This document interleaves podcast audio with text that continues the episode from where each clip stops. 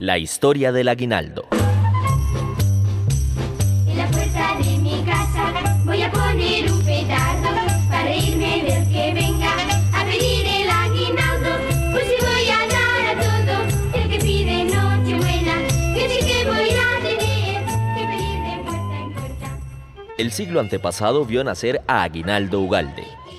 En 1899 el nombre de este alajuelense no evocaba mayor significado entre la sociedad costarricense.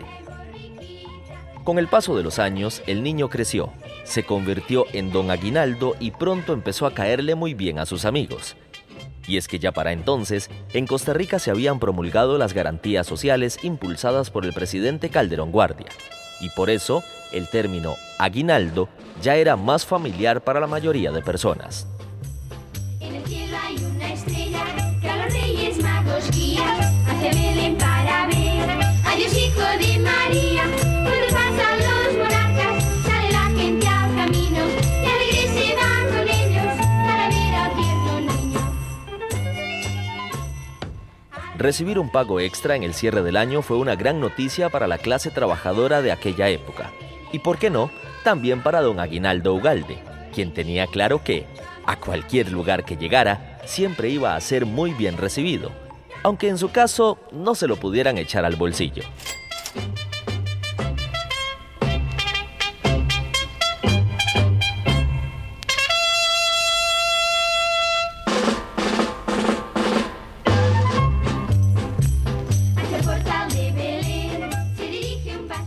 La época de los tamales, el rompope, los regalitos y el convivio familiar tienen un soporte económico muy importante gracias al aguinaldo. Ese dinero, correspondiente a un mes de salario, llega ahora a las personas asalariadas después de intensas luchas sociales libradas en el siglo anterior. Hasta hace 20 años, las empresas pagaban el equivalente a 15 días de trabajo, pero una publicación en el diario oficial costarricense La Gaceta de 1991 fijó que el pago debía corresponder a un mes de labores.